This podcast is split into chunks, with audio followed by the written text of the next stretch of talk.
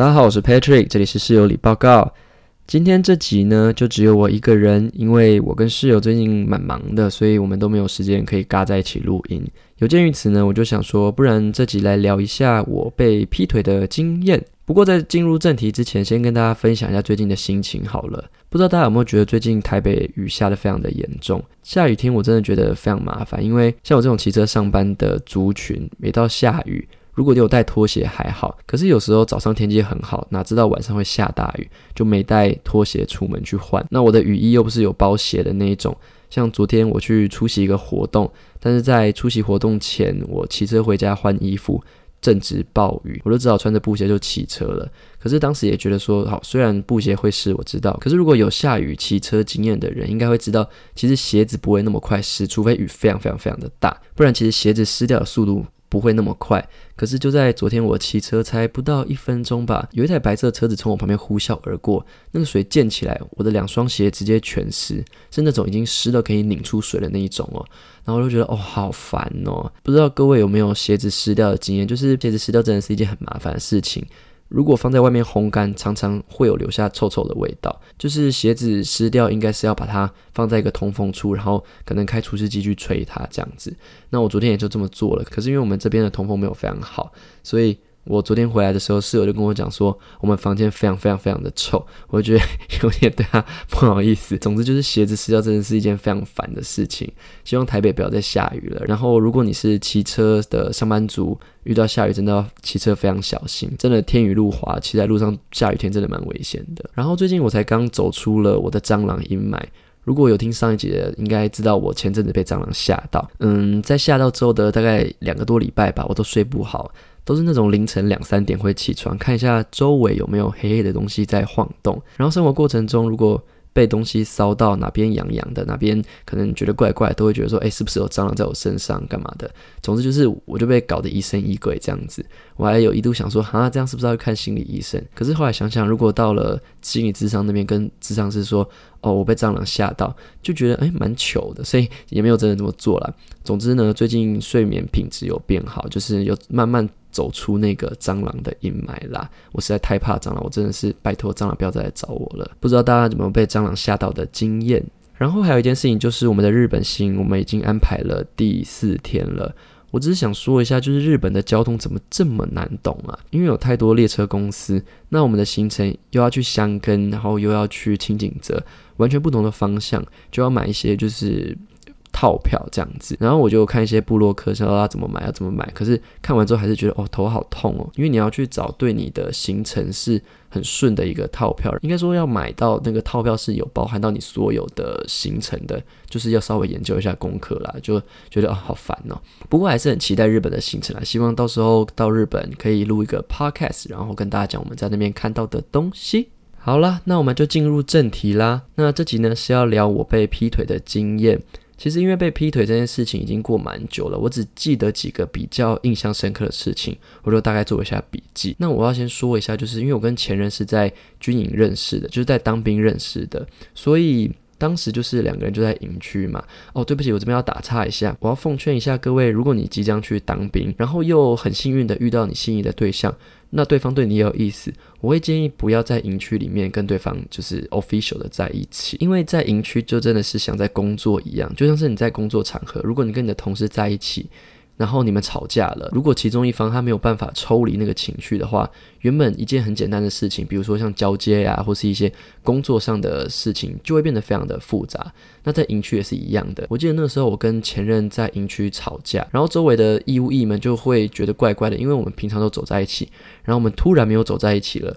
然后就会问说：“哎，你们怎么啦？”可是你又不能跟他们讲说：“哦，我们吵架了。”那别人一定会问说：“哦，是什么原因吵架？干嘛呢？”那不就是跟大家讲说我们在一起吗？总之呢，就是要跟要当兵的听众讲一下，就是如果你们在营区遇到了对象，就先不要在一起吧。等到退伍之后再正式的交往也不迟啦。这是我的个人经验。好，回归正题，嗯，我跟前任在营区认识，然后我们就因为这样交往嘛。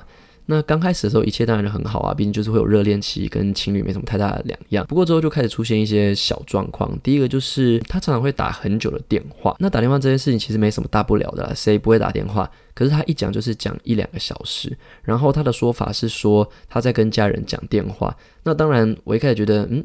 有什么事情好跟家人讲到一两个小时的电话？那对方的回应是说，因为他是独子，那家人中。就很依赖他，所以就必须要每天跟他讲电话。那一开始我也觉得蛮奇怪的啦，因为到底谁会这样啊？到底谁这么无聊会家人然后讲那么长的电话？可是毕竟他都这样讲了，我我能说什么？就就这样吧，事情就这样吧。我也就虽然心里不舒服，但是嗯，就变成一个常态啦。然后我有发现一个男生常常在他的 Facebook 跟 IG 出现，因为我不认识嘛，所以嗯，我我也没有特别说什么。可是我发现，因为他出现的频率实在太。高了，但毕竟那是别人的朋友圈，所以其实你不太会去干涉对方。可是你多少会去问一下，说，哎，那是谁这样子？那我就对这个男士，我们现在先简称他是呃男士 A 好了。我就对这男士 A 觉得很奇怪，我就问前任说，哎，这男士 A 是谁？为什么出去的时候都会有他？那对方当时的回应是说，哦，这个人是他的什么什么。亲戚的小孩还是什么的，然后我就觉得哦是这样子，反正就是我自己个人觉得是蛮牵强的一个回答啦，因为谁会跟亲戚的小孩这么好？我不知道。总之，我是觉得有一种第六感告诉我说，嗯，这件事情不单纯。我记得我们还有因为这件事情吵过几次架，因为我就询问说他是谁，然后我就有点半信半疑吧，然后就被前任说，哦，你为什么不相信我啊什么的。然后我也有问他说，不能介绍给我认识，那他也说不要，那我就觉得蛮被送的。可是就也就就这样吧，反正就是其中一件事情啦。然后我们在一起的中间，我有出国念书，那当时呢，我记得印象很深刻，是我跟朋友准备去跳伞，哦这边。我又要打岔一下，我想跟大家讲一下，如果你们有跳伞的机会的话，真的要去体验看看呢。我当时在国外跟朋友去跳伞啊，我们是选那种，嗯，你可以考跳伞执照的那种方案，因为我们发现体验的那种跳伞跟跳伞执照其实价格差不多，但是如果你去上跳伞执照的话，它可以让你跳个五六次，可是就变成说你是自己跳。然后高度也不会非常高，可是还是很高。我记得应该也有一千三、一千四百英尺吧。总之就是蛮高的啦。然后我印象很深刻，第一次跳伞的时候，那个飞机门一打开，那个风的。声音是大到就是你完全听不到旁边的人讲话，你只看得到旁边教练一直跟你比手势，要你跳跳跳跳跳，然后就看到这么高，就觉得哎，你要我跳，你在跟我开玩笑吗？反正就是很恐怖了。不过后来跳一跳就觉得蛮好玩，跳两三次之后就开始引咎于在跳下去的那一刹那。大家不要误会哦，初阶的跳伞它不会让你自己去拉那个把手，你的那个伞是挂在飞机身上的，就是我们一跳出去之后，那个伞就会自动拉开，你没有办法自己拉。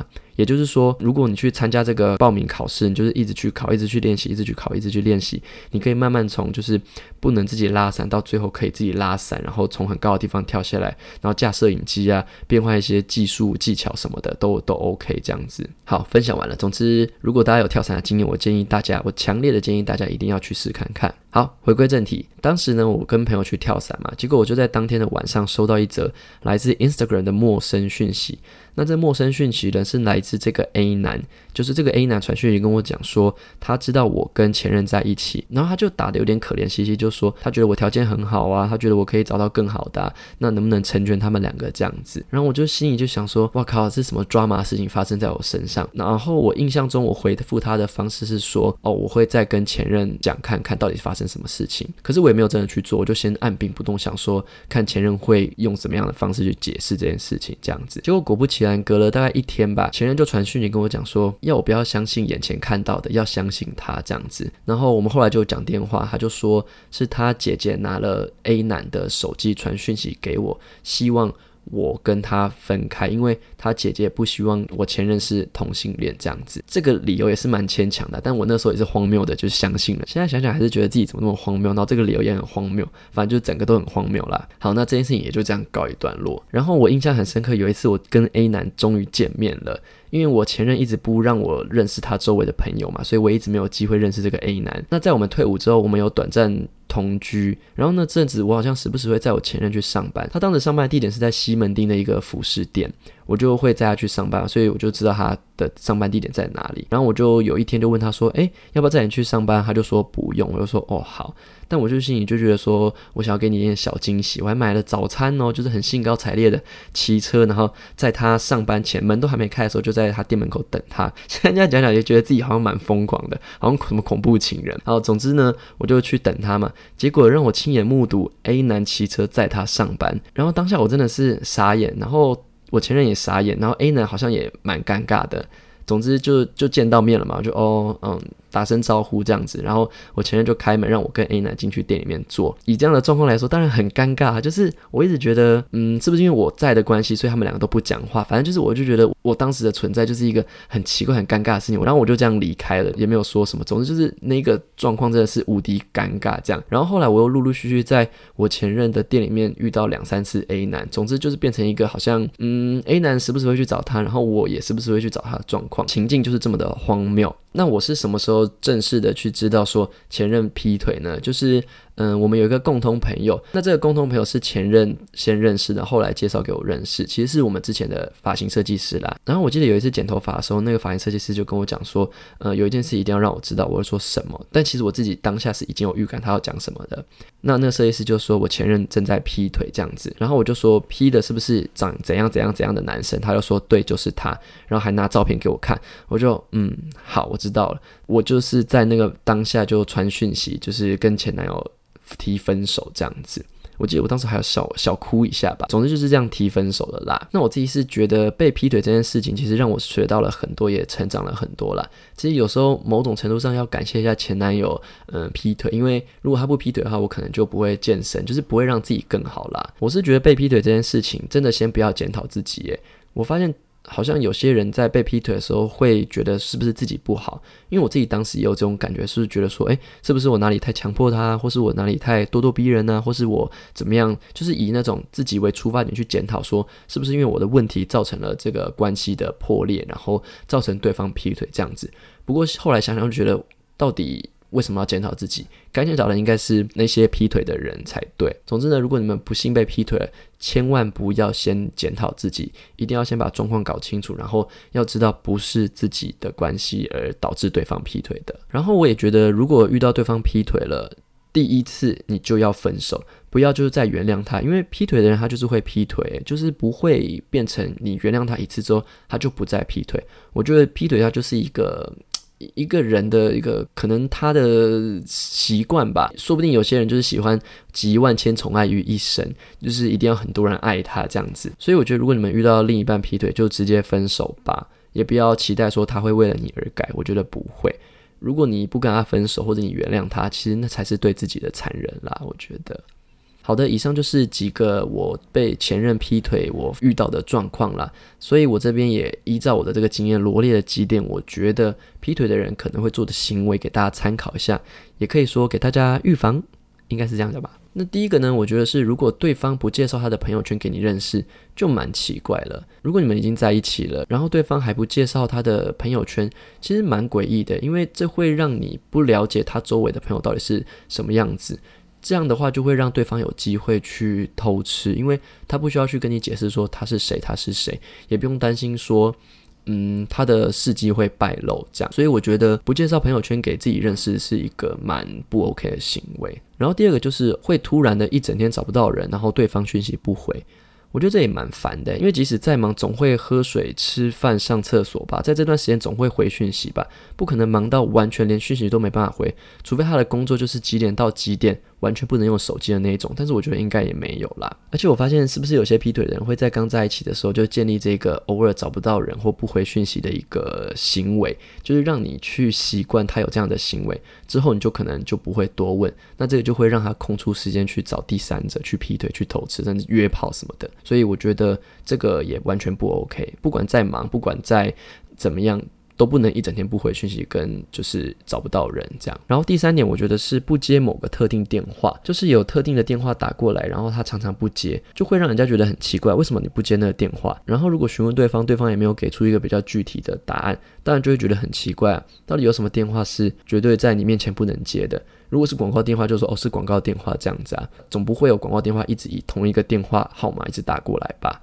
所以我觉得。这一点也蛮奇怪，蛮不 OK 的。然后第四点就是，如果另一半身边突然多出某个特定的朋友，比如说什么哦，有朋友突然从美国回来啊，或是嗯有一个学妹或者有个学弟什么呃之前很久没联络了，最近突然联络上了这样子，这种也要特别注意一下。而且我觉得很常出现这种状况诶，我询问我一个周围的朋友，那他之前也是被劈腿，他就有遇过这个状况，跟我说，嗯，他跟他前任去台南玩的时候，他的前任跟他讲说他去找一个很久没有联络的朋友，然后就脱队了这样子。那当下我这个朋友也觉得说好烦哦，不过你就去吧。然后后来他们分手之后，他才知道说原来他那一天其实是去找了谁这样子，找了某某某，其实就是偷吃啦。所以我觉得，如果你的另一半周围突然出现某个特定朋友，然后另一半还会为此去花时间去陪他看电影啊、吃饭啊，然后还不准你陪。哎，这种就要特别注意喽。然后第五个也是最后一个，是我的学生提供给我的，就是突然对你很好。有些劈腿的人好像会因为劈你腿而感到罪恶感，然后就突然对你很好，是那种没来由的对你很好，可能是为了补偿他心里对你的亏欠吧。那这种的话，真的不要高兴太早，说不定他已经劈腿了，所以他突然对你很好，来弥补他自己内心对你的亏欠感觉。这样子，好，讲完了，好像没有很多，但是以上几个我觉得都蛮实用的，可以给大家参考看看。让大家去观察，说，诶，如果这几个装全中的话，我觉得真的百分之九十九点九是已经劈腿了，所以大家也可以参考看看。那这集比较短啦，就这样子。那下一集呢，再跟大家分享我跟室友的一些日常，然后祝大家都幸福快乐，不要被劈腿，当然也不要劈人家腿。好啦，那就这样喽，下次见，拜拜。